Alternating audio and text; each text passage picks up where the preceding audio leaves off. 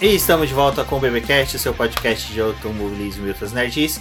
No episódio de hoje vamos falar sobre o GP do Bahrein, realizado neste domingo lá em Saque. E aqui comigo está a Débora Santos Almeida. Olá, amigos, sejam bem-vindos a mais este episódio do BPcast. E bom, né, Rumens, eu acho que foi um fim de semana bem interessante. Eu estou muito confiante com a Red Bull. Por favor, não me decepcione este ano, porque eu estou apostando muito em vocês. Exatamente, foi uma corrida emocionante do começo ao fim, já até antes da largada já tivemos emoção. Mas vamos deixar aqui os lembretes, né, os recadinhos da paróquia, começando com nossa campanha de financiamento coletivo e contínuo após. Então, para você que está lá apoiando o Boletim do Paddock, muito obrigado. E se você puder, que não apoia, comparecer lá no site do Apoia verificar a possibilidade de se tornar um apoiador do Boletim, isso auxiliaria muito o nosso crescimento e nosso desenvolvimento aqui no site. E para você que também gostaria de apoiar o nosso trabalho, vocês podem é, também se tornar um membro lá na nossa plataforma do YouTube, onde essa função foi liberada pelo auxílio de vocês que acompanham o nosso trabalho. Então considere se tornar um membro lá do YouTube e também continuar apoiando o nosso crescimento por lá na plataforma.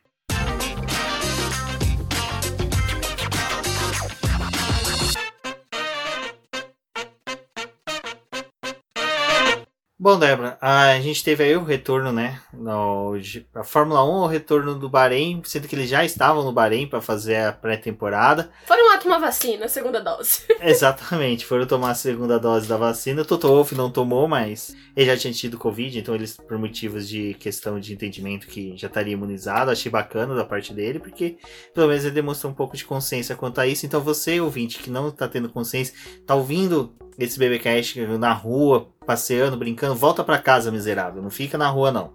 Vai contaminar outras pessoas, não. Fica em casa. Mas enfim. É... Chegaram no Bahrein, a gente já tinha uma expectativa de que poderia ser um GP tranquilo, passivo, por causa daquilo tudo que já acontece na Espanha, né? Porque a Espanha, o ano passado, por exemplo, recebeu a pré-temporada. A corrida foi não tão chata quanto Abu Dhabi, mas foi chata. É, o GP da Espanha é aquela coisa, né? Eles já têm tantos dados, já sabem muito bem como os carros se comportam por conta desses testes pré-temporada e aí fica aquela coisa, né? Uma corrida às vezes muito monótona acontecendo lá. Mas eu acho que existia essa dúvida quanto ao GP do Bahrein por conta, né, que no ano passado teve duas etapas lá, o GP do Bahrein normal com o circuito que a gente já conhece e depois eles voltaram para poder disputar o GP do Saki, que foi lá com o anel externo. E aí resolveram fazer a pré-temporada por lá porque o GP da Austrália, né, foi adiado para o fim do ano. Então, por eles estarem ali coletando muitos dados, a gente achou que ia ser algo meio monótono, né? Mas acabou que é, provou que foi uma corrida bem legal, foi bem interessante. E acho que as mudanças que eles fizeram para esse ano ali dos carros também trouxe uma aproximação dos times, pelo menos nessa primeira corrida a gente conseguiu ver uma boa disputa ali do pelotão intermediário. Acho que as coisas ainda não estão definidas, mas tem um pessoal que já se destacou, né? Exatamente. O que é interessante dessa, desse GP em si, o que eu achei bem legal, principalmente dos três livros, foi que a gente viu realmente um bolo criado. É, tudo bem, a Haas e a Williams ficaram num extremo, enquanto que a Mercedes e a Red Bull ficam em outro, mas o miolo ali formado pelas equipes restantes ficou bem interessante, ficou bem compacto e isso deu muito movimento no final de semana que eu acho que vai se prolongar durante o ano a gente teve sessões ali de treinos livres em que a diferença dos pilotos assim era bem pouquinha, era realmente definida nos milésimos, mas muita gente assim preso no mesmo segundo, que é algo que às vezes não acontece, né? Acontece muito entre os primeiros, o, o restante do pelotão fica preso em outra parte ali de tempo, mas tinha essa aproximação. E eu acho que o mais legal é que realmente não tinha como a gente saber como que o grid estava funcionando, porque a gente tinha pilotos da mesma equipe fazendo lá testes também diferentes, mas tinha o pessoal que tava assim, tinha um companheiro que tava na terceira, quarta posição, o outro tava lá embaixo. Então acabava trazendo essa aproximação, né, dos pilotos. E acho que isso acabou de, é, trazendo uma expectativa já pro restante do fim de semana. E vale dizer que agora, nesse começo do ano, né, e por esse ano, a Fórmula 1 adotou um outro formato de treino livre. Os treinos livres agora são igual o terceiro treino livre, que tem duração de apenas uma hora. Eles tiraram aquela meia hora a mais que tinha tanto do, do primeiro treino livre quanto do segundo. E aí também forçou as equipes a ficar mais tempo na pista, né? Fazendo seus testes, tendo mais movimentação. É, teve as disputas ali por volta rápida, o pessoal testando os pneus. Teve equipe que tentou já economizar os pneus, porque é, esse, desde o ano passado, a Pirelli tirou aquela coisa dos times, dos pilotos escolherem os compostos que eles queriam, né? Então, às vezes, a gente tinha até uma diferença de escolha entre companheiros de equipe. E esse ano não, como a Pirelli ela determinou uma quantidade é, de 13 compostos para eles poderem usar no fim de semana e dividiu isso é, entre dois duros, três médios e os oito macios, acabou que as coisas assim ficavam muito iguaizinhas e o pessoal já pensando na corrida teve gente que nem chegou a testar alguns dos pneus para poder guardar aquele composto já para poder utilizar na classificação e corrida. Exato. E essa questão do pneu é uma coisa que já mudou bastante, né, Débora? A gente ali na pré-temporada a gente viu as Mercedes não tão bem, a... não tão bem, mas a gente viu a Aston Martin também não respondendo isso e teve essa mudança agora, né, do composto. É, a Pirelli ela resolveu reforçar esses pneus agora para 2021 e como eles já tinham solicitado aquelas mudanças lá para FIA, né, fazer do regulamento para poder tirar um pouco do desempenho dos carros, do downforce, porque os compostos estavam gastando muito. E aí eles já tinham aumentado a calibragem, já tinham feito um monte de coisa no ano passado. A gente lembra que teve corrida que teve pneu estourando. E para esse ano eles queriam tentar evitar que essas coisas acontecessem. Então eles reforçaram os pneus, eles ficaram um pouco mais pesados.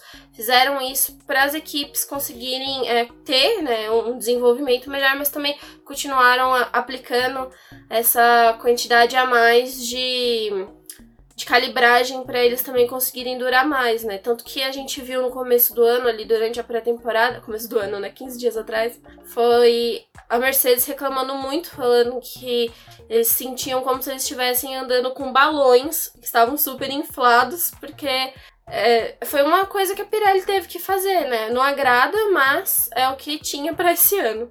Exato, para o público entender mais ou menos o que, que, que é essa mudança, uh, eles acrescentaram 750 gramas para cada pneu, para cada pneu de borracha, para poder dar mais resistência e maior durabilidade. Uh, ao total acrescentou 3 kg de peso no carro, então até durante a transmissão eles falavam, ah, o pneu recebeu 3 kg a mais de borracha. Parecia que cada pneu tinha recebido mais 3 kg de borracha. Era impossível. Tipo, 3 kg de borracha é muita borracha. Tipo, é muita mesmo. é borracha de caminhão. Não, é, é tipo, é uma coisa muito gigante. Tipo, cara, é, é um é praticamente um consolo de nigeriano, então é uma coisa gigante. Não tem como você mensurar a quantidade de borracha que teria em cada pneu. Lógico, tem, mas para explicação.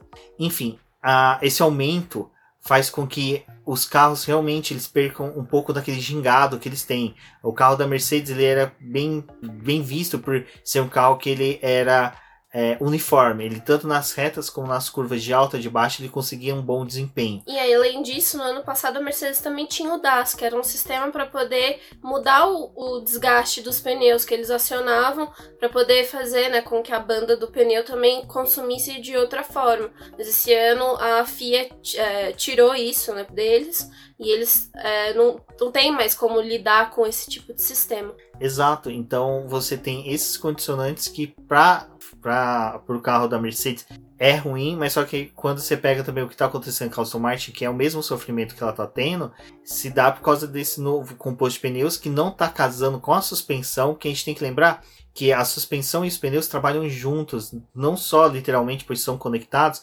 mas a, o pneu para a mecânica, ele é considerado uma peça de suspensão. Ela é a única peça de suspensão que está exposta, vamos pôr dessa forma, e que está em contato com o solo. Então, é, a mudança que teve modificou tudo isso. Então levou a suspensão da Mercedes a sofrer e ela está sendo muito exigida. E então os pilotos têm que reduzir, mudar a forma de pilotagem nas curvas. Então você imagina, eles vinham no crescimento desse desenvolvimento, chega no ano passado, eles chegam no seu ápice, porque a gente teve o W11 como o melhor carro que a Mercedes muda, tinha fabricado, desculpa. E de repente do nada você tem mudanças do regulamento que alteram o design desse carro, mas só que você tem um plus, você tem a mudança da Pirelli. Uhum. Então, o ruim é você mudar a aerodinâmica de um carro, beleza, você consegue alterar essas, fazer essas alterações no túnel de vento, você consegue fazer com os simuladores. Mas a questão do pneu é o que está pegando também. Porque o pneu você não tem como mudar no túnel de vento, você não sabe mensurar isso dentro do túnel de vento. Então a Ferrari, a Ferrari não, desculpa, a Mercedes foi pega desprevenida. E é lógico, eu acredito piamente que eles têm capacidade, eles têm know-how para poder modificar, melhorar o carro. Nem tanto que o Lewis Hamilton venceu, né? É, mas acho que uma coisa que é importante falar disso é do sistema de tokens. Tipo, a gente sabe que não vai ter grandes mudanças no, tanto no carro da Mercedes quanto da Aston Martin. Porque assim, no ano passado, quando eles sabiam que esse ano eles iam ter que utilizar o mesmo carro, e tinha toda a questão de ah, quanto que as equipes vão gastar, quem é que vai poder gastar mais, quem vai gastar menos, quem é que tá sofrendo no campeonato, eles decidiram que parte do carro ia ser levado para 2021. 2021. Então, em 2020, a gente viu assim, é, durante o ano, teve vários meses em que a FIA foi determinando assim, ah, olha, agora a gente vai ter a homologação de tal peça, agora a gente vai ter a homologação de tal peça. E as equipes correndo com as atualizações dos carros, já planejando para os carros de 2021. Então essas peças homologadas, elas tinham que ser feitas porque depois da homologação, as equipes não iam poder mais mexer nelas. Para poder mexer em algumas, era necessário utilizar o sistema de tokens. A FIA determinou que cada equipe teria dois tokens para poder utilizar no desenvolvimento do carro de 2021. E aí eles fizeram uma lista do que correspondia a cada um desses tokens. Então tem peças que eram que você poderia mexer, que você gastaria um token, tinha outras peças que determinavam os dois tokens. E aí a gente tem é, com um token que era o DRS, a embreagem, os freios, é, o sistema hidráulico que era algo que você poderia gastar só um token para poder fazer é, essa, esse desenvolvimento dessa peça. Já é, relacionado aos dois tokens era a estrutura de impacto, a célula de sobrevivência, a caixa de câmbio, o eixo de transmissão, suspensão dianteira e traseira, é, os aros das rodas e componentes eletrônicos. O que aconteceu?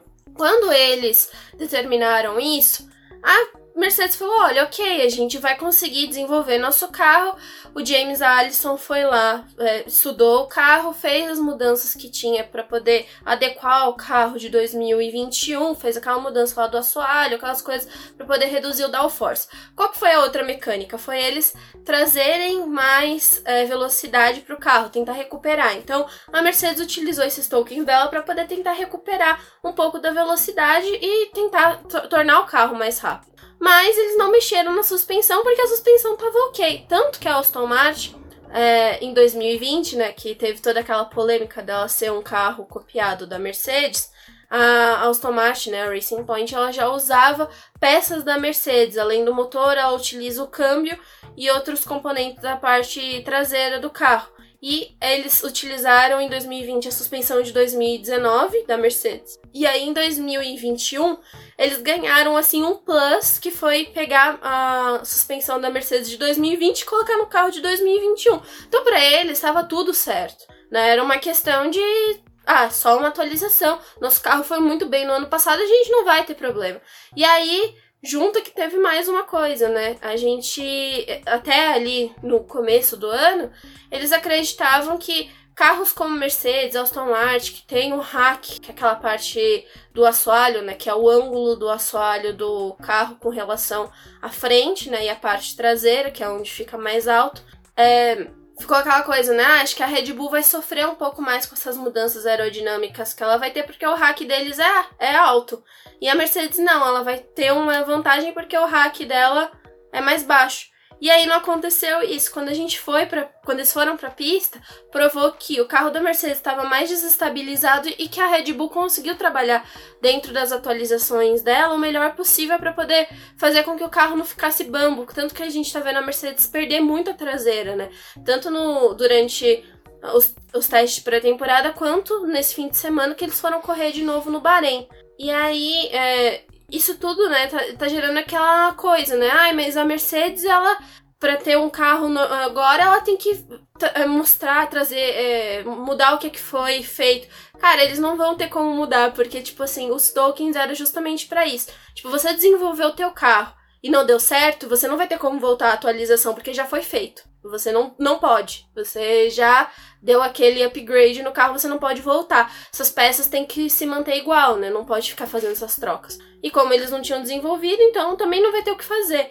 E aí o Otmar, né, no fim de semana durante o GP, ele queria questionar a FIA, né, que olha, o nosso carro, o carro da Aston Martin tá muito ruim, a gente tá tendo esse problema, mas foi por causa das normas que vocês implementaram, vocês e a Pirelli. Mas assim, eu acho que isso não vai dar em nada, porque é, essa desvantagem que esses times estão tendo já era algo que assim poderia acontecer tanto com o Red Bull, tanto com a Mercedes e com a Aston Martin, sabe? É, Talvez a FIA não fez de caso pensado, mas uma das coisas que esse regulamento de 2021 previa era tentar já trazer uma aproximação do grid, porque em 2022 a gente vai ter carros que novamente vão ter a questão de reduzir o downforce para poder ter a aproximação deles, para poder ter uma disputa. Sobre isso, a minha opinião é que eu, eu, eu concordo em partes com o Timar. Eu acho que tem que ser debatido isso, porque a regulamentação dos tokens se dá para atualizações que a FIA imprimiu sobre ao regulamento de 2020 para 2021. Então, a questão da Pirelli ter introduzido esses pneus era um fator que não estava previsto dentro dessa discussão, sabe? Não tava, foi algo que a Pirelli trouxe, mas tipo mudou o cenário.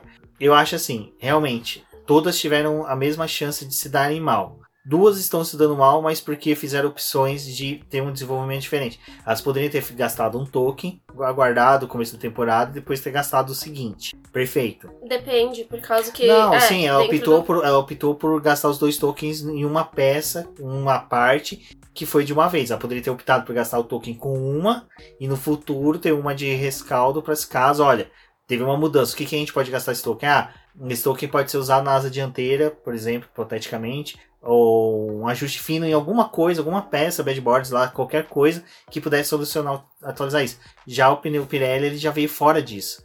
É, mas aqui era uma solicitação da Pirelli, né? De, deles, porque assim, a gente sabe que é, mesmo com as atualizações, é, as modificações que foram feitas, né? Não as atualizações, mas as modificações que foram feitas, todos os times iam perder um pouco de downforce, mas eles tentaram recuperar de outra forma, que foi utilizando... É, mas aí tá a diferença entre você fazer a equipe perder downforce e você gerar um dano a ela por causa de uma escolha da fornecedora. Mas é que a Pirelli não tinha como. Olha aqui eu fazendo o... a defesa, a da, defesa Pirelli. da Pirelli. Me contrate, Pirelli, pra poder defender não. vocês. Mas é porque a Pirelli ela tinha solicitado isso porque os pneus estavam estourando. Então Mas, era assim, ou os pneus os pneus estavam estourando aonde? Um GP. Não, eles estavam tendo geração de muita bolha, eles estavam Mas... tendo superaquecimento, é porque é o, não é um pneu de 2020, era um pneu de 2019, que eles já utilizaram em 2020, porque em 2021 ia ter o pneu de o aro 18. E aí já ia mudar. Tudo bem, eu concordo com isso. Mas só que teve o, o ocasionou estouro em um, um GP, se não me engano, acho que só foi em um.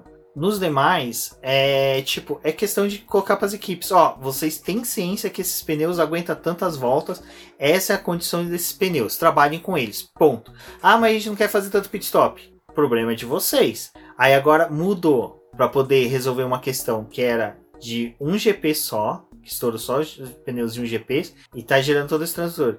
Assim, é que eu não concordo quando é um fornecedor, é um fator externo aquilo que estava à vontade dos demais. Esse pneu não estava dentro das regras de alteração de design do carro, certo? Ele é um fator externo. Os tokens, ele correspondia às mudanças das regras do design, de reduzir o assoalho, de mudanças de suspensão, mudanças de N coisas que teve, que a gente só mais discute a questão do assoalho realmente, que é o mais visível. Mas essa questão de você trazer um fator externo que causa prejuízo. E pior que eu tô defendendo a Mercedes, que tava, eh, tava dominando até agora. A gente queria o fim do domínio dela. Mas acho que o fim do domínio dela não deve ser causado porque a Pirelli forneceu um pneu diferente. Eu acho que os fatores estão interligados. Tipo, tanto teve o pedido da Pirelli para as mudanças aerodinâmicas, que foi a FIA acabou acatando, quanto teve os times desenvolvendo os carros do jeito que eles achavam, que muitos foram pro lado Sim, de mas- tentar re- eh, resolver problemas do ano Aí passado. que tá, você falou, a Pirelli vem e solicita. Eu preciso que vocês façam um carro com menos downforce. Beleza, vamos fabricar. Aí depois que eles fabricam a Pirelli, então, sabe o que que eu fiz para resolver o problema dos pneus estourando? Eu coloquei mais borracha e aumentei a, a resistência dos pneus, tornando ele balões, como o Totoro falou. Pera aí, você já pediu pra gente mudar a aerodinâmica. Aí agora você me vem com pneus diferentes. Tipo, Pirelli, decide. Então é isso que eu não concordo. É a Pirelli vir, muda a aerodinâmica, mudamos. Ah, mas eu trouxe pneus novos. É que eles sabiam que, mesmo mudando. O... Então não pedia mudança de aerodinâmica. Mas mesmo mudando a aerodinâmica dos carros, os carros já recuperaram Então parte da atualização. Então, tipo, é, durante o ano, se eles se estivessem com os pneus de 2020, ia ter muito mais problema porque os carros não pararam o desenvolvimento deles em 2020.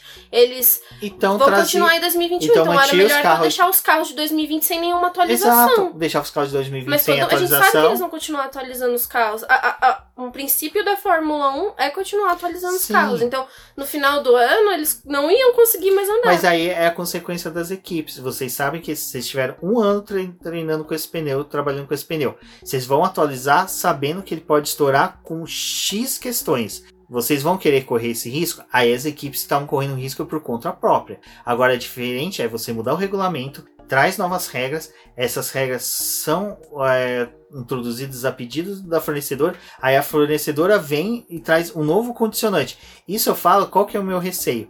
É tipo, 2022, a gente vai ter os pneus de 18 polegadas. Aí de repente, do nada, a Pirelli vê, ih, tá criando bolha. Hum, fabriquei mal os pneus. Ah, vou mudar, que nem ela fez com a com a Mercedes em 2019. Que daí a Mercedes foi, ô, peraí, você mudou o pneu, tá fudendo a gente. Aí foram lá, voltaram o pneu a pedido da Mercedes. O problema é esse. O problema é você, a, a Pirelli ficar mudando o pneu, sendo que ela solicita mudanças de aerodinâmica também. Pô, então você decide qual lado que você vai trabalhar. Você vai explicar para as equipes que, olha, vocês não podem exigir esse pneu tanto quanto vocês querem por vontade própria, porque é vontade delas. Porque as equipes não querem ficar fazendo estratégia de mudança de pneus. Nossa, as equipes. Eu, eu fiquei surpreso eles fazerem dois pit stop. Mas o Bahrein são dois. Não, você tá entendendo? Eu, com um pneu mais resistente, eu tô achando estranho. Pô, eles vão fizeram dois pit stop, por que, que eles não fizeram um? Porque dava. O Vettel fez, sabe? Tipo, dava. Ele não fez dois, ele fez um, viu? Ele fez. Dava. Então é isso que eu tô falando. Dá pra você trabalhar com essas questões. Mas eu, eu acho que a flexibilização a pedido do Otmar, que nem eles pôs, é válido. Porque a equipe tá sentindo, olha, a gente tá sendo prejudicado por causa de uma mudança, por duas mudanças que foi pedido da fornecedora. Então eu acho que dá, dá para discutir, é uma discussão que vai muito longe. Eu e a Débora, como o pessoal percebeu, temos opiniões diferentes, mas é, é, é bacana por causa disso que evolui também. Como a Débora falou, a Fórmula 1 é a evolução constante dos carros e é baseada, pautada em discussões entre equipes e pilotos. Então vai ter muita discussão sobre isso. Acho que vai ser bem bacana a gente acompanhar, só torcer pro Dark Survivor não cortar isso da temporada 2000 2021. Bom, bacana que no sábado a gente já começou com assim bastante emoção no treino classificatório, porque a gente via ali uma troca até mesmo de voltas rápidas, mesmo no Q1 e no Q2, entre as Mercedes e a Red Bull, e até ali umas ousadas de alguns pilotos de outras equipes, até o Leclerc tentando uma coisinha ali, mas o que foi mais interessante desse treino classificatório foi realmente ver o Mazepin, né, acabando se dando mal. É, ele rodou mais de uma vez no treino classificatório, isso demonstrou que ele não tá sabendo aquecer os pneus pós saída de box, pós qualquer não, coisa. não é só isso. Ele tinha falado, e depois que acabou, que ele não tá conseguindo se adaptar ao sistema de freio utilizado na da Fórmula 1, que é aquele sistema Break My Why, que é um sistema de, de pinça, né? Que ele trava a parte traseira do carro.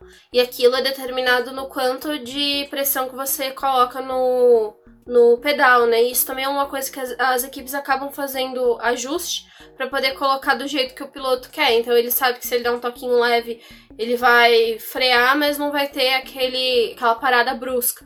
E o que o Mazepin tava fazendo é que quando ele, ele batia, né, no, no freio, ele o pedal ia muito para trás. E aí ele tipo ia até no é, empurrava ele e aí travava as rodas traseiras. E aí ele tava sofrendo com, com isso porque ele não se adaptou, né? Mas ele também não fez teste ano passado, da, do final da temporada, que foi chamado os jovens pilotos mais o Alonso para poder fazer os testes.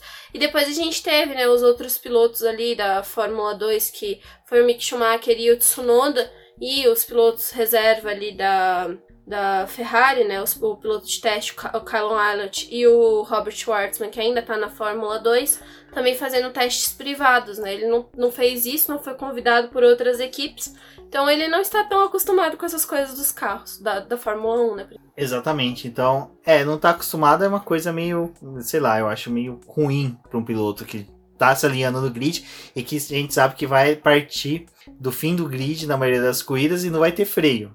Ou seja, não vai saber domar freio. Então vai ser surpreendente o que ele vai poder fazer esse ano. Contudo, a rodada final dele, né, no treino classificatório, que foi ruim, foi o prejuízo que ele gerou a outros pilotos.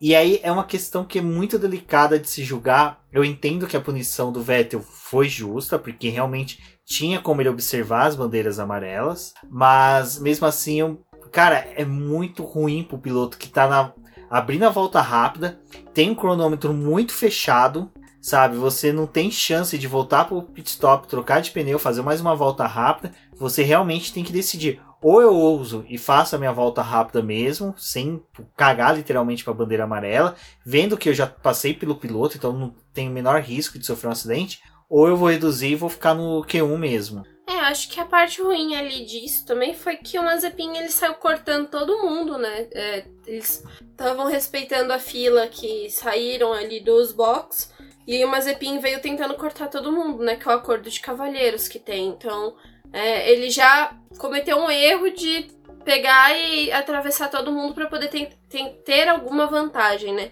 E a vantagem dele nem foi vantagem, porque ele acabou rodando na frente de todo mundo. E eles estavam saindo já naquela janela apertada, em que o pessoal acaba dando já uma volta bem mais devagar para poder abrir a última volta, então ele conseguiu prejudicar todo mundo, né? E aí depois, no final das contas, ele falou: ah, mas eu não sabia que tinha esse acordo. Cara, você não faz isso na Fórmula 2, tipo, da onde você tá vindo? Não, e isso é até uma coisa de briefing, né? É acordo, normalmente esses combinados é feito no briefing. Então no briefing você participa, o pessoal fala: ah, o que, que vocês querem discutir hoje? Ah, vamos todos respeitar a fila de saída dos boxes. Então ninguém vai ficar ultrapassando ninguém. Se você vê que o cara da frente deu passagem, beleza. Mas o Mazepin não, na reta, uh, na última reta de, do Bahrein, ele veio cortando todo mundo por fora. Tipo, ah, vou dar um despertão. Sabe aquele cara que corta pelo acostamento, dando uma despertão? Foi ele. E isso mais uma vez é um erro casto, é tipo é um erro de burro porque ele tá cortando caminho justamente pela pista suja. Então, se é um cara que já tá tendo dificuldade com freios, não tá sabendo aquecer pneus, ele ainda corta pelo lado da pista suja, cara, é um você não tem chance nenhuma de terminar vivo a Fórmula 1 temporada 2021. Espero que você não leve ninguém com você. Então é, é bem complicado essas escolhas que o Mazepin tá fazendo em pista. Então quando a gente critica ele, não é só a questão lá do que aconteceu no Bahrein com aquela menina. É também essas burradas que ele comete de julgamento. E aí, só, terminando só pra falar um negócio, é interessante uma coisa que a Mariana Becker trouxe durante a transmissão.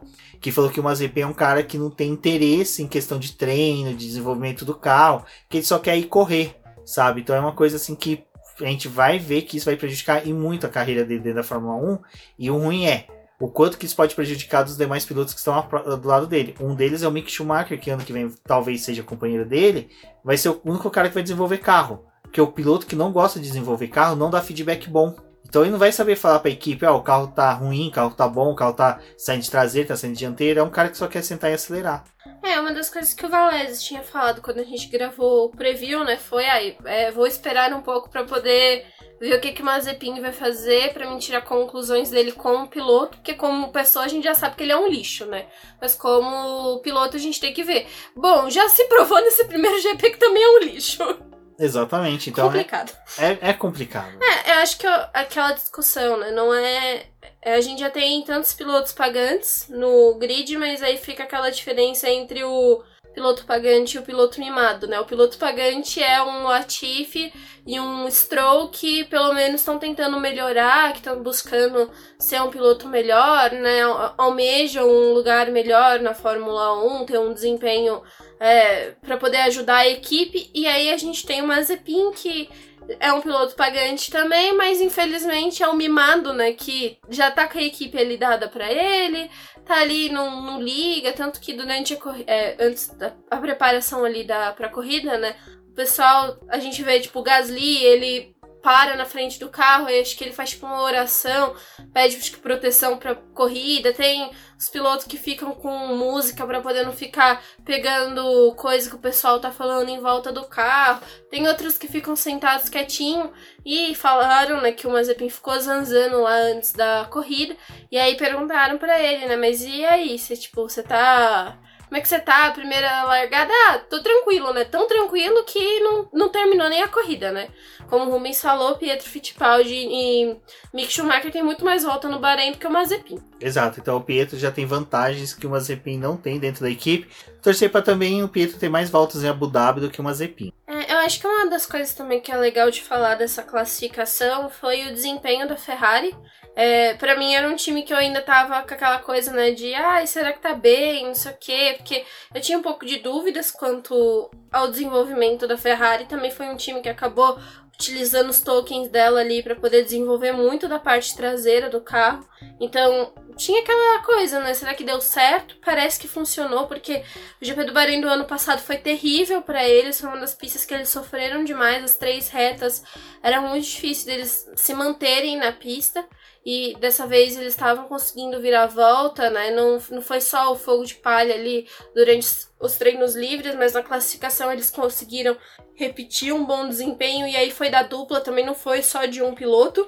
E aí, junto com eles, eles trouxeram a Alfa Romeo, né? Que eu acho que também foi uma surpresa, porque foi uma das coisas que a Alfa Romeo queria muito, era melhorar, para não ficar naquela tensão de se vai conseguir passar do Q1 pro Q2. Eles conseguiram um bom desempenho com o motor, eles estão bem contentes com o carro, com o que o carro tá conseguindo entregar. A gente teve é, o Raikkonen cometendo mais erros no fim de semana do que o Giovinazzi. O Raikkonen demorou um pouco mais. Na corrida, o Raikkonen foi melhor, mas ainda assim é, foi bem legal os dois pilotos mostrarem que eles estão é, conseguindo trazer algo melhor ali do carro, né? As atualizações funcionaram, esse motor está funcionando. Então, acho que é um time que, assim, apesar de talvez não sair da oitava posição do campeonato de construtores, porque eu acho que vai ser muito difícil para eles fazer algo muito grande. É, ainda assim, para eles é bom, né? Parece que eles vão ter chance de conquistar pontos nesse ano, talvez até muito mais do que eles estavam conseguindo ano passado, porque nessa corrida eles terminaram em 11 e 12 e eles é, andaram um tempo ali na, na, décima posição, né, na zona de pontuação, acabaram sendo surpreendidos né, pela AlphaTauri, mas ainda assim é, acho que já é um começo animador e eles falaram que o que é mais importante para eles é o ajuste fino do carro. Eles precisam continuar trabalhando nisso para poder conseguir a melhor performance dele. Bom, o resumo de tudo, principalmente da classificação, é que se deu um grid de largado bem interessante. Tendo Max Verstappen na ponta, seguido pelo Lewis Hamilton e pelo Valtteri Bottas, mas com Charles Leclerc, né, ali na quarta colocação, mostrou que ou o motor adulterado voltou ou a Ferrari conseguiu acertar esse motor. Ah, eu acho que ali na, na classificação que a gente viu a diferença do Verstappen pro, pro Hamilton foi bem legal, né? Porque é, é aquela coisa, né? Tinha atenção se na classificação o Verstappen ia conseguir realmente ter um bom desempenho ou não. E a gente teve, acho que a surpresa do motor Honda, que tá indo bem, apesar do Pérez não ter conseguido se classificar tão bem. É, é uma equipe e um motor que acho que vai dar um, um, um gás ali para esse para esse, essa corrida, né, para esse ano, porque é, a diferença que eles tinham era muito grande. E talvez agora eles tenham conseguido se aproximar, né, tanto pelos problemas da Mercedes quanto pelo desenvolvimento da Red Bull. Mas a Ferrari com esse motor aí, que a gente não sabe se é adulterado ou não, tá mandando muito bem, né? E esse andar muito bem dela a gente viu durante a corrida, mas vamos voltar ali só para o momento da largada em que a gente já teve uma surpresa, né?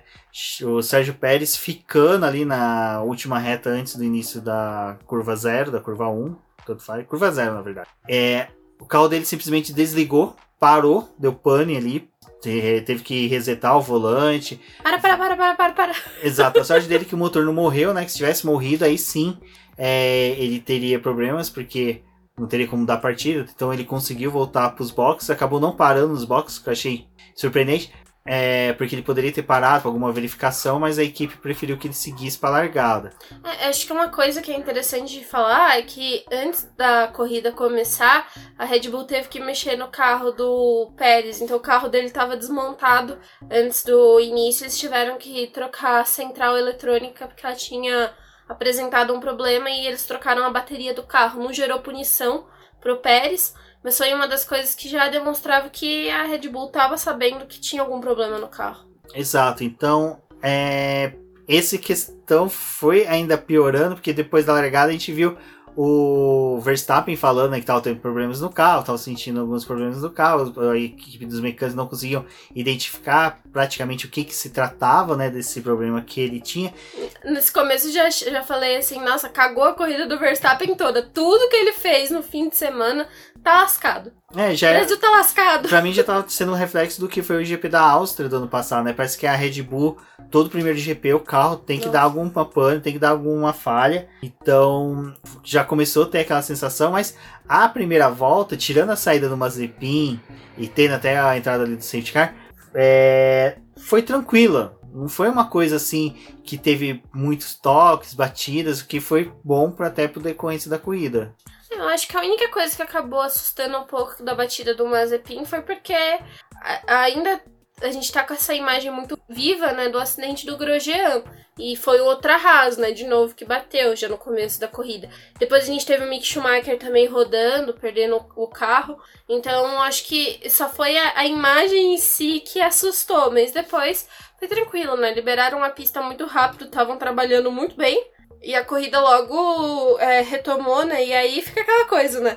Ficou aquela tensão de se o Verstappen ia conseguir garantir mais uma vez a ponta, né? É, e a questão era também essa da disputa entre o Max e o Lewis Hamilton, né? Porque também o Max deu uma estilingada já na largada, né? Ele já conseguiu, após na relargada com o Sergio, ele conseguiu abrir uma distância boa pro Lewis Hamilton. E aí a gente começava a torcer realmente para que o embate fosse ou em decorrência de estratégias, o que aconteceu, ou realmente que o Max Verstappen viesse a enfrentar problemas, mas que não perdesse um rendimento suficiente para ter que parar. Mas a corrida ali dos dois foi bem legal, porque começou a ter aquela disputa de voltas rápidas, mas também a questão de consistência de volta, que é uma coisa interessante. Porque às vezes você está acompanhando a corrida, você vê assim que os pilotos demoram para dar umas voltas rápidas, mas é porque eles estão trabalhando a questão do consumo dos pneus combustível e do também. combustível, né? Então, assim, começou a ser uma briga de gigantes porque eles começaram a disputar exatamente isso, e é aí para a Fórmula 1 é interessante que você começa a ver que até essa questão do psicológico começa a trabalhar, porque você não sabe o quanto que o outro piloto está blefando de que o carro está realmente somente naquela consistência porque não tem velocidade, ou porque ele está economizando equipamento. E aí foi aonde que Lewis Hamilton mostrou mais uma vez que ele é, é, um monstro da Fórmula 1. E o Verstappen mais uma vez mostrou porque ele é um futuro monstro da Fórmula 1, porque ele soube, né, dosar também na liderança, não abrir muito, trabalhar o consumo dos pneus e de combustível do carro.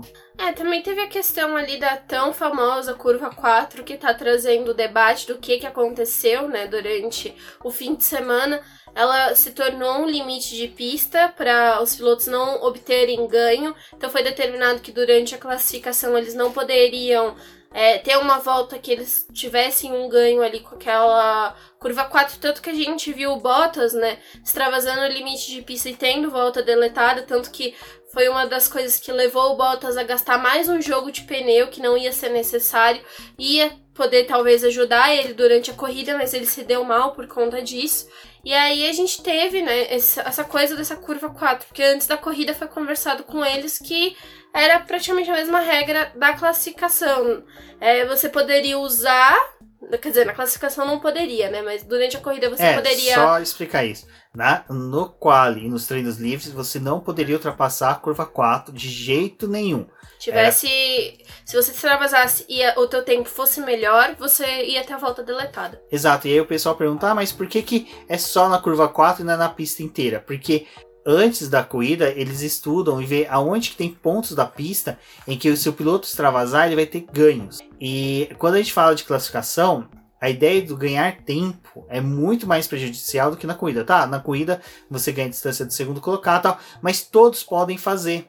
E aí que tá a questão, que o Max Verstappen perguntou na hora que o mecânico, o engenheiro dele falou, olha, o, o Bottas e o Hamilton estão extravasando a curva 4, você pode fazer o mesmo. E eles estavam ganhando, né, a vantagem de abrir é, o Hamilton, principalmente, de ganhar vantagem pro Verstappen, abrir né, a, a diferença entre os dois. É, então aí que acontece? Você fazendo isso na corrida não tinha problema, porque todos poderiam fazer.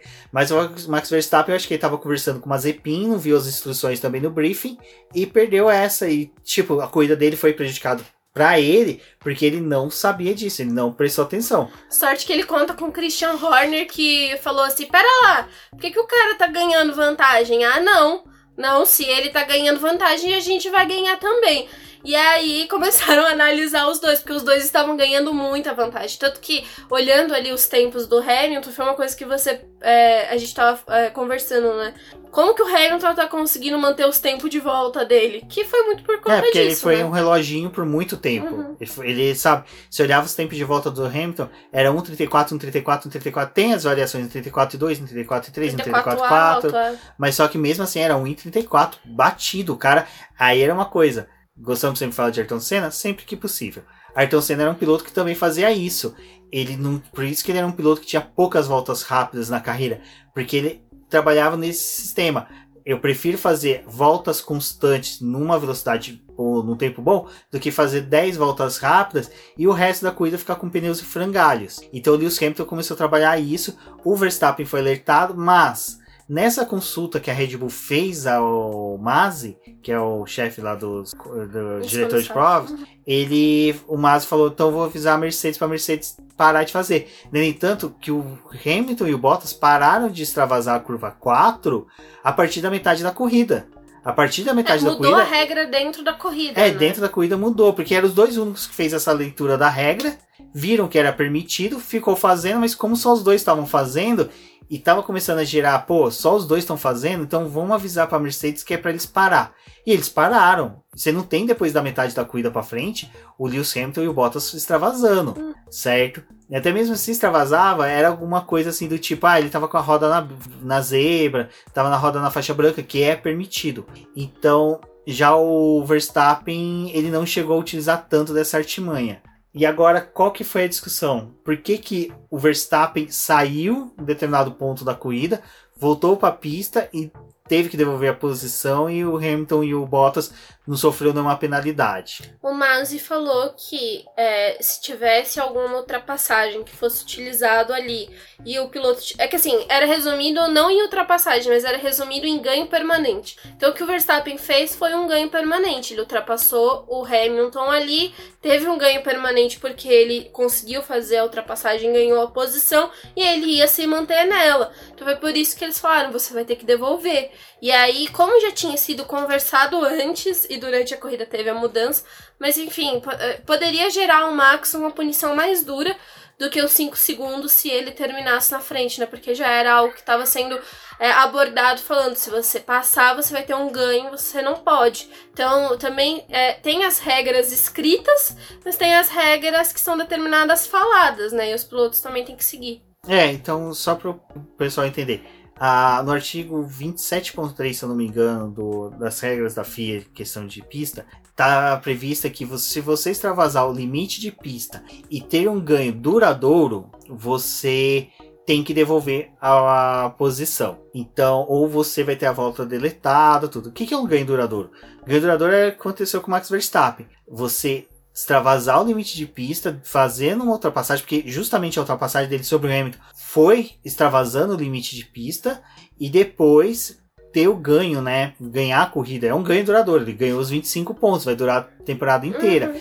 É diferente do que aconteceu com o Hamilton e o Bottas durante a corrida inteira, porque até aquele momento aonde teve a discussão se era válido ou não, é, eles estavam ganhando um tempo que sim, estava sendo diluído por toda a corrida. Depois, quando o Masi pediu para a Mercedes para eles pararem, eles pararam. Então ali o erro, se a gente for parar para pensar, é do Masi, em que deixa muita coisa aberta, muita ponta uhum. solta, mas a regra, cara, ganho duradouro. Ah, qual que seria o ganho duradouro? O ganho duradouro seria esse nem o Bottas colocou pneus novos na última volta para fazer uma volta rápida. Se nessa volta rápida ele tivesse extravasado o limite de pista, ou se lá no começo da corrida ele tivesse feito extravasado o limite de pista na curva 4, ganhado a volta rápida, essa volta rápida perpetuado a corrida inteira e ele ganhasse o ponto. Isso é um ganho duradouro, porque esse ponto é durar durante a temporada inteira. A gente já viu que um ponto decide campeonato.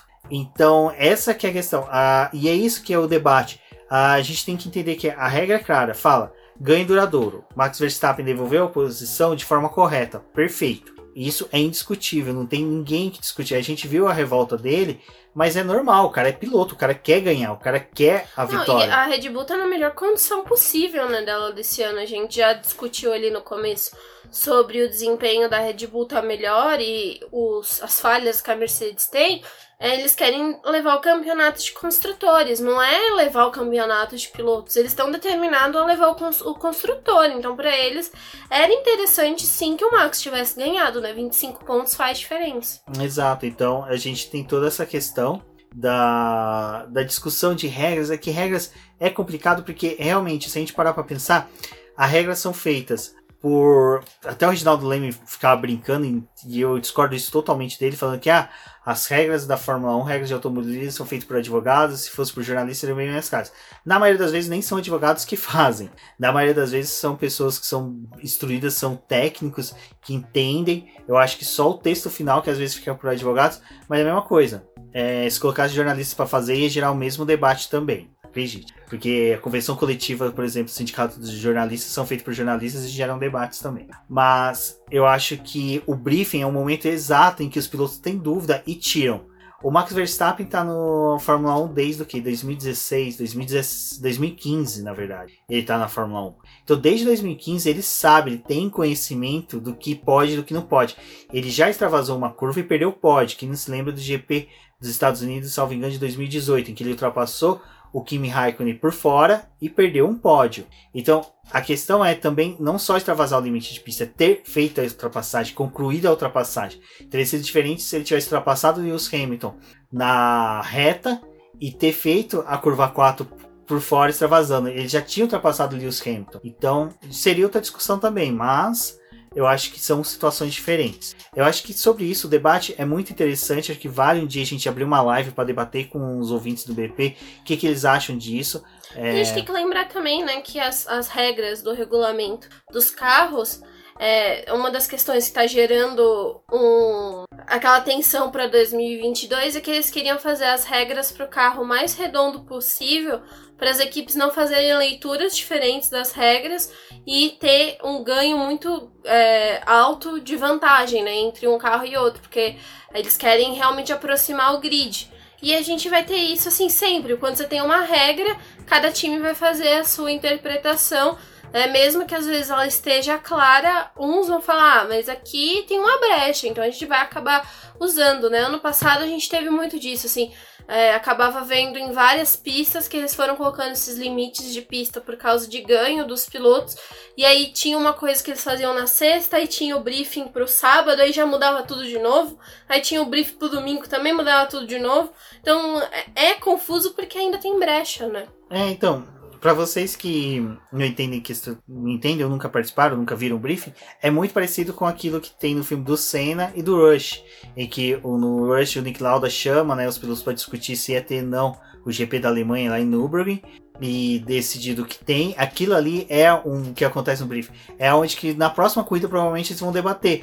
Pô, limite de pista pode ser considerado que é no treino, na corrida também?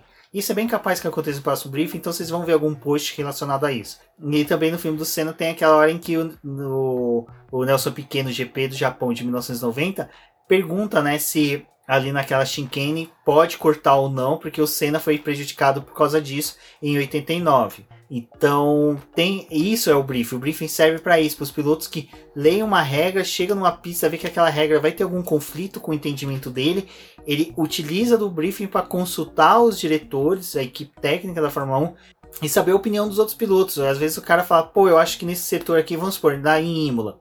A gente tem a tamburela. Os caras perguntam: ah, pode bater na tamburela ou não pode bater na tamburela? Ah, não pode bater na tamburela. Ah, então beleza. Então quem bater na tamburela vai, não vai terminar a corrida. Bacana. Então são coisas assim que serve o briefing. Você discutir pontos que você tá obscuro na, na legislação do automobilismo. Na Stock Car desse jeito, na Fórmula Truck é. E se a gente parar pra pensar, a Fórmula 1 tem 70 anos.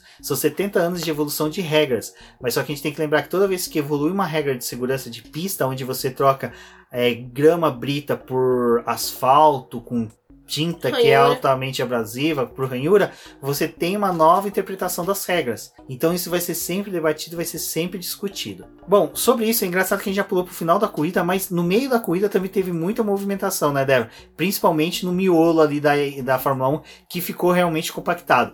Red Bull e Mercedes na frente, Haas e Williams no fundo. Fazendo um sanduíche. É, um sanduíche, né, praticamente. E no meio de uma xixa ali, todas as equipes até as Alfa Romeos. Alfa Tauri e Alfa Romeos, né? As duas brigaram bastante nessa corrida. É, eu acho que foi uma corrida bem legal, assim, muita disputa realmente. É, não só elas, né? A gente teve né, naquele começo ali da corrida e que também foi se perpetuando pro restante. Foi a briga da Ferrari com a McLaren, que parece que vai ser também algo que vai chamar a atenção durante o ano, porque é, a gente já imaginava que a McLaren talvez ia, ia conseguir se consolidar na terceira posição dos construtores, mas aí surgiu a Ferrari, que pelo menos parece estar ali numa condição de um quarto, quinto lugar, né?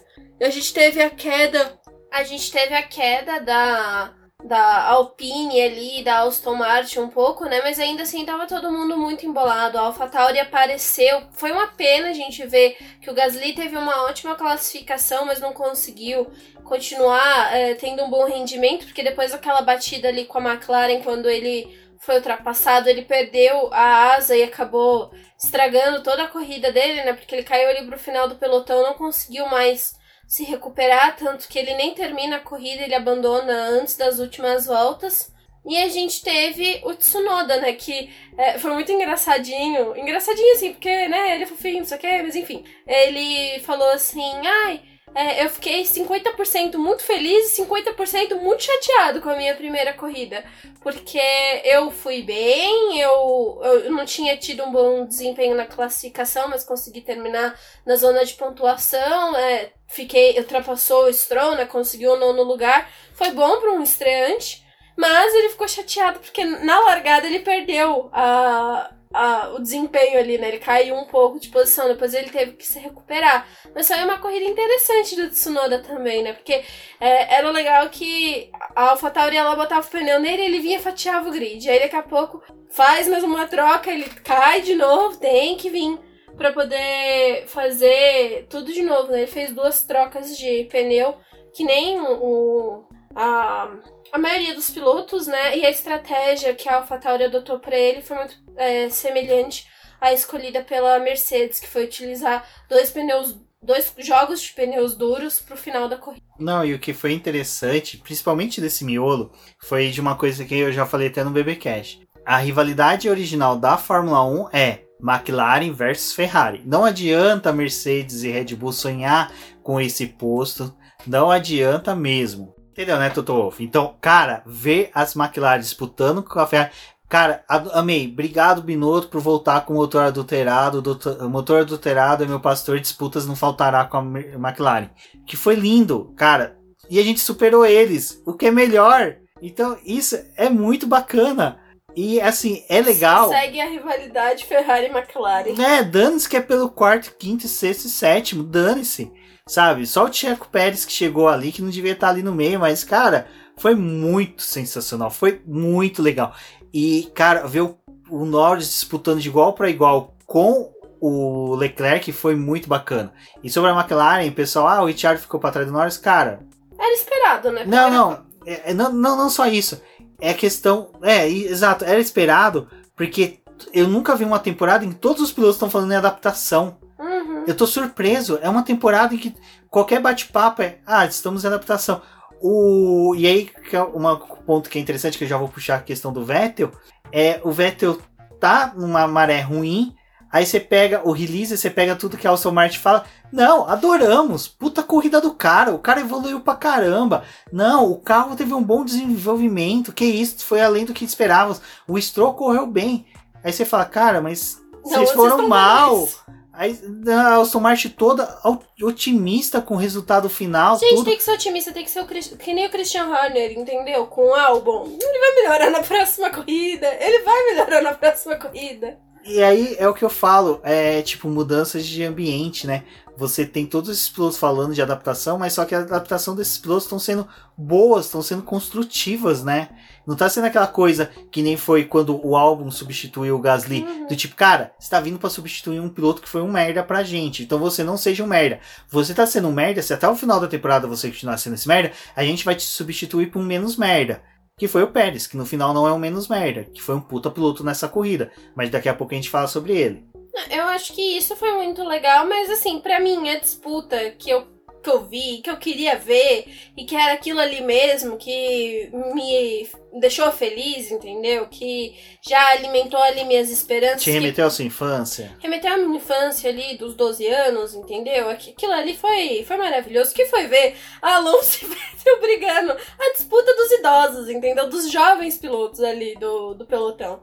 Cara, aquilo foi, foi assim, foi demais. Porque o, o Vettel já tava todo lascado, né, com aquele pneu dele. E aí ele ainda segurando o Alonso e não sei o que. Gente, eu queria que aquela briga fosse por um pódio. Queria. Infelizmente, a Alpine só compareceu na corrida naquele episódio, né? Ela não foi pro GP, ela só, só fez aquilo ali. Depois, é, jovem Alonso precisou descansar, assim como o Ocon. Então, é, aquilo ali acabou consumindo muito do Alonso, né? Não deu pra ele fazer mais. Mas eu acho que foi a melhor parte que teve. Ai, aquilo ali, aquilo ali é briga, gente. Aquilo ali é bom. Não, a disputa entre o Vettel e o Alonso foi sensacional. E é isso que eu sempre falei. Eu não me importo de quem tá ganhando. Eu quero ver disputa em pista. Pode ser o Lewis Hamilton, pode ser o Vettel, pode ser o Leclerc, pode ser o Tsunoda. Não, Tsunoda não. Se for o Tsunoda, eu vou estar prestando atenção no Tsunoda. Mas pode ser. Cara, eu quero ver disputa na pista. E a gente teve isso. Aí vem o Reginaldo Leme. Ai, o que torna a asa móvel artificial. Cara, Fórmula 1 sempre teve alguma artimanha para ter ultrapassagem. Ou você faz chicane de pneus, ou você faz uma pista travada. Cara, é. Tem, alguma coisa, tem um fator externo. Não, tirando pista. Só, só tem um jeito de não ter, ter ultrapassagem que não seja por meios artificiais. É você correr em pista de, de estrada de terra que vaca fez. Porque daí foi o animalzinho que fez, não foi nenhum humano. Quando tem uma chicane, é algo artificial. Quando tem uma asa móvel, é artificial. Quando tem, é, que nem tinha o Kers lá, que dava uma potência a mais, tipo um turbinho no motor, é algo artificial. Então, não adianta ficar reclamando, ah, vai ter asa móvel que é artificial. Cara, deixa ter, eu tô vendo disputa, tá sendo sensacional. Que daí na próxima o cara de trás abre asa móvel, troca, briga, xinga. Isso que é legal. Então, cara, a, a, corrida em si nesse formato foi muito legal. E agora, falando do, do Sérgio Pérez, é, eu não sei quanto a Débora, mas a corrida dele foi monstra. Ah, eu é penso... um cara que não, não se adaptou ao carro, fazer o que ele fez. Putz, cara, imagina quando ele se adaptar a esse carro. Exato. E aí tem aquela coisa, pessoal, ah, mas no GP do Bahrein do ano passado ele venceu acontecendo a mesma coisa. Foi um pouco diferente, mas ah, sim, ele teve os mesmos fatores, vamos pôr dessa forma. Mas só que a gente tem que lembrar que ele venceu com Bottas e o Russell tendo prejuízo de pit stop. Então, se a gente tirar ali da frente dele o Hamilton e o Bottas, ele já subiria posições. O, porque o Pérez chegou em quinto lugar. Então, ele já tirou dois, ele já teria terceiro, que já seria o pódio. Lembrar que o Verstappen saiu da corrida. Então, ele já estaria em segundo. O único cara que estaria na frente dele é o Norris. Então, se a gente for pôr nessa balança e querer tirar algumas coisas para comparar com o GP do Bahrein, ele tecnicamente chegou em segundo, eliminando os pilotos que foram eliminados da frente dele por algum fator. Então a corrida dele foi maiosca. Ele só realmente ficou atrás do Norris, que, porra, a McLaren tá bem afinada com o motor Mercedes, sabe? Uhum. Né, à toa que tá em P3 do campeonato de construtores, sabe? Colocou dois pilotos na no Q3, coisa que só ela, e salvo engano, foi só ela, a Ferrari. Mercedes e a Ferrari que colocaram. Então, assim, tá um carro bem equilibrado. Então, o que o, o que o Pérez fez, cara, foi grande, foi muito bom. E é isso que o Christian Horner quer, disputar pelo título de construtores. Ele sabe que o Pérez tem cacife, tem carro para ficar à frente do Bottas. Era uma coisa que eu já tinha falado ali numa das lives que a gente fez, acho que foi na semana passada, é que o, Bo o Bottas não, né? Mas o Pérez, o interessante dele é que ele, acho que diferente do Bottas, né? Quando pega uma corrida de recuperação, às vezes não se recupera, fica ali no, no final do grid, não sei o que, não consegue. O Pérez não, tipo, eles conseguiram estabelecer uma estratégia para ele. E o empenho dele foi para ele terminar ali entre os 10, sabe? E diferente também do Albon, que caía ali e ficava brigando com o pessoal lá do fundo, né? Não, não conseguia se reerguer na corrida. Eu acho que isso para Red Bull já é um fator muito bom para poder manter o Pérez e para poder é, ter isso, né? Se eles estão brigando pelo campeonato de construtores, é importante os dois pilotos estarem pontuando e apesar do problema que ele teve ali no começo da corrida, não foi algo que abalou ele, né? Ele foi é, subindo e conseguiu é, conquistar a posição e tá ali para poder pegar um bom resultado para Red Bull já logo de cara. Exato. Então, essa questão do Pérez ter tido esse desempenho, ter tido esse problema, prejudicou muito a nossa visão de que, do que ele pode entregar. Mas em compensação, fez com que ele demonstrasse, na verdade, que a gente está errado em presumir que ele não vai entregar. Ele entregou, entregou muito. Esse quinto lugar dele tem realmente sabor de segundo colocado. Ah, a classificação dele é, foi ruim, mas é por causa disso, né? Ele ainda tá se acostumando. Tipo, vai. Talvez ele pene mais na classificação do que na própria corrida, sabe? Circunstâncias diferentes. Só teve um ponto negativo de toda a corrida, que foi o toque do Daniel Ricciardo com o, a, o Gasly que fez com que o Gasly ficasse fora da corrida praticamente. É, não tiveram culpa nenhum dos dois pilotos. É, eu acho que ali foi um incidente mesmo de corrida, mas cara, que pena. Porque o carro da AlphaTauri estava muito afinado nessa pista, estava muito bom. A gente viu o Tsunoda fazendo ultrapassagens de gente grande. A Débora falou, né, que a disputa dele com o. Não, do Vettel com o Alonso foi sensacional, mas ver o Tsunoda disputando com o Alonso foi muito bacana. Ver ele disputando com o Kimi. Tipo, o Kimi tem o dobro da idade dele. a idade que o Tsunoda. Quando o Tsunoda nasceu, o Kimi já estava um ano na Fórmula 1. Então, cara, foi sensacional. Foi uma coisa de vibrar muito mesmo. Ah, eu, eu tô gostando muito de ver o Tsunoda e eu gosto das declarações dele, sabe? Ele é um piloto que demonstra ter uma cabeça tão boa. E, cara, assim, durante os treinos livres, que foi uma coisa que até o, é, o Del Valle falou lá no podcast filme, né, no Roda com Roda, na live que ele fez no YouTube, foi, ele falou assim, ai, no treino livre o Tsunoda lá xingando e falando, ai, tipo, tá me atrapalhando aqui na pista, sabe? É, aquilo é muito legal, sabe? Porque ele já entrou na categoria e já tá realmente, tipo, tentando mostrar que ele é bom, tentando trazer o, os melhores resultados, eu acho que vai ser, assim, uma dupla muito boa. Porque uma das coisas que eu fiquei feliz, assim, que a gente viu a AlphaTauri crescendo tanto em classificação, tipo, com um ritmo bom para poder ir para um Q3, que era algo que ano passado eles penavam muito. Depois do meio do ano começou a melhorar.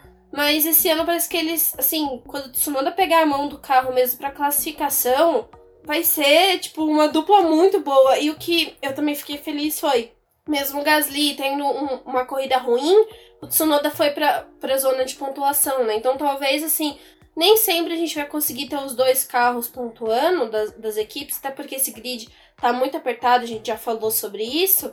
Mas é importante, sabe? A gente vê eles tendo um bom resultado, conseguindo entregar as coisas, sabe? Então, isso acaba animando muito. Exato. E foi, cara, foi, foi uma puta cuida da AlphaTauri, foi muito bacana. Esse motor Honda realmente tá evoluído, tá muito bom. É, eu não consigo falar assim do motor da Honda é tão superior da Mercedes, é por causa que a gente não sabe a situação ainda dos motores Mercedes, por causa da, da Mercedes em si, né, da equipe, mas se a gente for colocar a equipe cliente dela, McLaren entregou, né, conseguiu entregar até mais que a AlphaTauri, que é cliente, vamos pôr dessa forma, do motor Honda. Então, Cara, é, foi uma corrida sensacional. Espero sim que o Gasly esteja nas próximas disputas e vai dar um enriquecimento maior ali naquele miolo que a gente tá falando que tá tendo disputas. Como o Pérez também vai dar um enriquecimento na ponta lá disputando com o próprio Hamilton, Verstappen, Bottas, que é o que a gente fala. É, às vezes a gente sabe que um piloto ele não consegue ganhar corrida, mas ele pode atrapalhar os outros a progredir na pista depois que faz um pit stop. Você imagina o Pérez tendo o Hamilton atrás depois de um pit stop. Cara, ele não vai abrir tão fácil para o Lewis Hamilton, principalmente com a disputa de título de construtores. Então, é isso que a gente espera quando o Gasly, a gente fala, pô, seria interessante ele ali, porque ele vê um Bottas vindo, ele vê um Verstappen vindo de uma recuperação de pista, ele vai querer disputar a posição com ele de qualquer forma, não vai abrir. O cara tá recuperando corrida. Então é nisso que a gente torce realmente para que esses pilotos não quebrem, permaneçam na corrida, consigam voltar. E é, eu acho que é isso. Eu acho que do, do Gasly foi o mesmo ponto negativo. Uh, teve a rodada ali do Vettel com o Ocon, que realmente foi um incidente de corrida, mas realmente o Vettel teve o erro dele, ele freou muito em cima do Ocon. No primeiro momento eu pensei que o Ocon tinha errado o ponto de freada, mas depois revendo eu vi que o Vettel cometeu essa cagada, eu acho que não Nossa, é justi... cinco pontos, né? O Vettel tomou cinco pontos na superlicença, só, só no GP. Só nesse GP, então aquela torcida que a gente tinha do Mazepin ser substituído, eu acho que vai ser o Vettel que vai ser substituído no final aí. Bom, poderiam chamar um piloto brasileiro aí para substituir ele, quem sabe. É, acho que uma das coisas também que falta falar foi a Alpine apareceu nesse GP, porque assim, o, o rendimento deles durante treino livre, classificação muito ruim, muito problemático. A gente teve o Alonso até conseguindo avançar, mas depois, assim, a é. corrida deles foi muito caótica. É, o avanço do Alonso é fator Alonso, é. ponto. Isso é indiscutível. É o que a gente falava, falava nas lives, quando a gente comentava da McLaren da época do Alonso, que o McLaren, que o Alonso entregava muito mais do que o carro da McLaren era. Hoje, por exemplo, a, o Alonso conseguiu entregar muito mais do que o carro da Alpine entrega. Esse carro da Alpine realmente é um carro de transição. Eu acho que eles estão fazendo muito mais estudos, entendendo o que, que é que vai ser feito em 2022. Porque é a única justificativa que tem para esse carro ser esse monstro, esse demônio da Tasmania que circula ali na Fórmula 1. Então, acho que da Alpine a gente não pode esperar muito esse ano. Então, é uma pena ver o Alonso sofrendo, nova, não sofrendo, vocês entenderam, de não conseguir disputar posições mais avançadas no grid. E para finalizar, a gente tem que falar, né, da disputa entre o Max Verstappen e o Lewis Hamilton, que foi uma das maiores disputas que eu vi nos últimos anos. Acho que, cara, valeu os apelos do Lewis Hamilton que queria ter disputa na pista, que queria ter embates. Porque, olha, foi muito bacana ver ali a disputa final entre eles. E não só a disputa final, a disputa entre rádios, né? Deles falando, pô, eu quero trocar pneu, não, não, vamos trocar agora. É, meu pneu tá bom, Bono, fica quieto que eu quero correr sozinho. Não, para mim, assim, foi uma grande disputa, foi algo muito legal. A gente é, ganha muito com esses dois né, brigando, porque a gente já tem o Hamilton, que é um piloto muito consolidado e uma equipe muito, acho que celebrar, né? Ali, além da gente ver a disputa deles na pista, o interessante foi a gente ver a disputa deles pelos pneus, assim, tipo, pra mim é uma das coisas que eu acho muito legal, porque a gente é, já falou em posts ali no BP, já falou em lives, que os pneus é algo que acaba sendo o fator que determina muita coisa nas corridas, né? Então, ser usado em estratégia foi algo que a gente gosta de ver, assim, a gente viu a Mercedes partindo para uma estratégia com dois pneus duros, né? Pra, dois conjuntos de pneus duros para fazer o final da prova. E o, o, Verstappen, ele, diferente ali do que o Vettel fez, que foi uma parada só, a Red Bull é, parou ele, colocou outro conjunto de médio novo. Ele deu mais voltas, ele conseguiu passar as voltas que o Hamilton ia, fez com os duros, porque a Mercedes queria evitar que quando o, o Verstappen parasse mais uma vez, conseguisse voltar na frente do Hamilton, fizesse a mesma coisa que tinha rolado na primeira parada, que foi a inversão Hamilton-Verstappen. E ali a, a, leitura da corrida da, da Red Bull foi legal, porque eles, ah, ele tá tendo um bom desempenho com os médios, tá dando aderência para ele, vai conseguir fazer boas voltas. Aí chega no final, a gente vai colocar o duro, ele vai ter como tirar é, bastante tempo ali do Hamilton, nas últimas voltas eles vão estar tá se enfrentando, né? E aí, a, a, o toque da Mercedes de perceber, cara, eles estão com o pneu duro mais novo, sabe? Quando o, o Verstappen ele vai ter capacidade para poder chegar por conta do carro e por conta do Verstappen, por ser o Verstappen. Então, tipo, Hamilton, você vai ter que poupar os pneus aí porque o Verstappen tá vindo.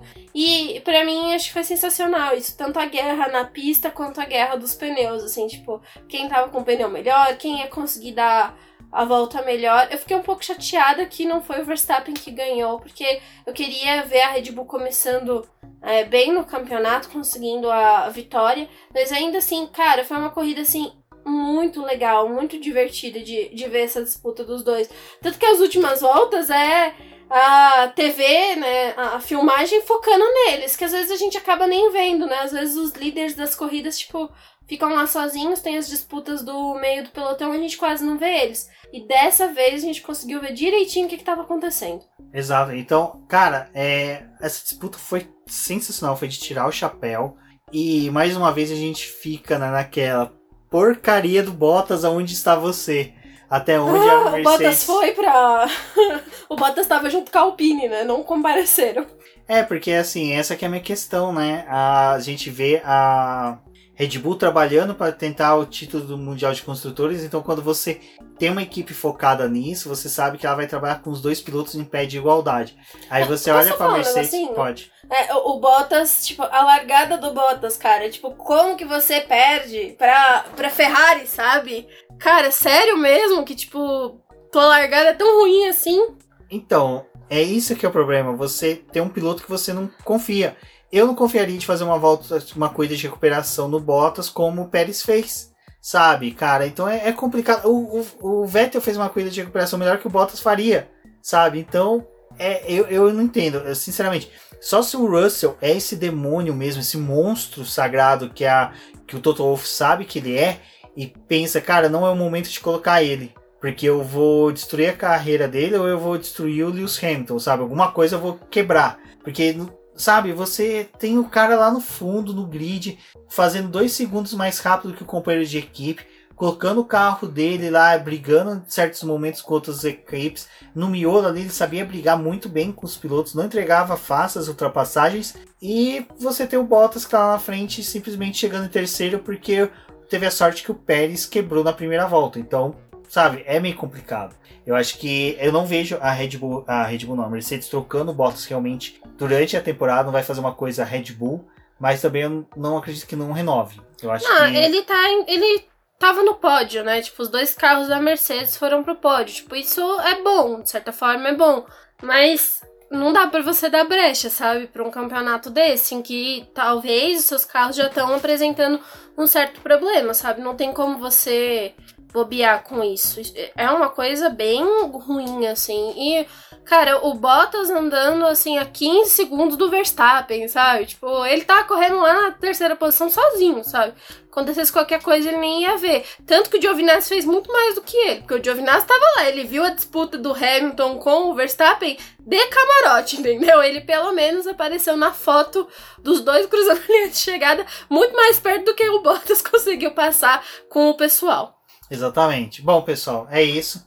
Agradeço a todos que ouviram e agradeço também a todos que compreendem da gente ter soltado esse episódio um pouquinho mais tarde, porque tanto eu como a Débora a gente não sabe que a gente tá passando, a gente tá bem mal de saúde, mas só que por sorte até agora não é coronga provavelmente alguma virose, alguma intoxicação alimentar que a gente teve, e mas só que nesse momento de coronga a gente fica toda hora pensando, caraca, torci, agora eu peguei. Torci o mindinho, peguei essa birosca, então é por isso que tá saindo hoje, segunda-feira à tarde. A gente tá gravando agora no meu horário de almoço, porque realmente foi bem complicado. A gente não conseguiu gravar no domingo. Então agradeço a todos que compreendem, todos que nos apoiam.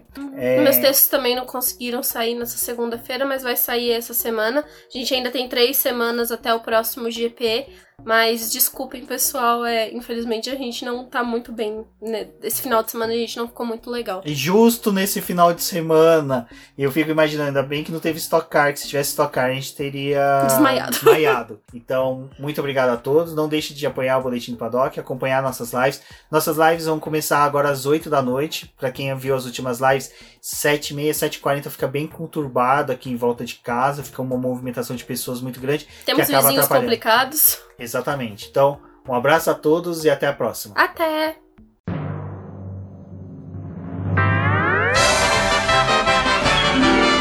E agora vamos agradecer nossos apoiadores, aqueles que auxiliam o Boletim do Paddock através do financiamento coletivo e contínuo do Apoies. E são eles, Ricardo Bannerman, Maia Barbosa, Elezer Teixeira, Luiz Fex, Arthur Felipe, Rafael Celone, Will Mesquita, Antônio Santos, Rogério Furano, Helena Lisboa, Cássio Machado, Carlos Del Valle, Bruno Vale, Eric Nemes, Bruno Shinozaki, Alberto Xavier, Will Bueno, Ricardo Silva, Beto Corrêa, Fabrício Cavalcante, Arthur Apóstolo, Sérgio Milano, Melquiades Veloso, Micael Souza, Ezequiel Bale, Silney Messi, Rafael Arilho, Rafael Carvalho, Fábio Ramiro, Lauro Vizentim, Maria Ângela, Thaís Costa, Rafael Catelã, Jane Casalec, Carlos Eduardo Valese, Tadeu Alves, Paula Barbosa, Ale Ranieri, Leandro Nogueira, Bianca Mês, André Brolo, Bruno Lima, Ivan Grego, Maicon Tavares, Talita Santos, Diego Machado, Gabriel Sawaf, João Guilherme, João Rai e Gustavo Frigoto. Muito obrigado a todos aqueles que apoiam o Boletim do Paddock e auxiliam no nosso desenvolvimento e crescimento. E se você quer apoiar também o Boletim do Paddock, entre em contato com a gente através dos nossos perfis oficiais ou acesse o link apoia-se.com barra Boletim do Paddock e lá você terá as opções de apoio ao Boletim do Paddock. Um forte abraço e obrigado! Isso é tudo pessoal.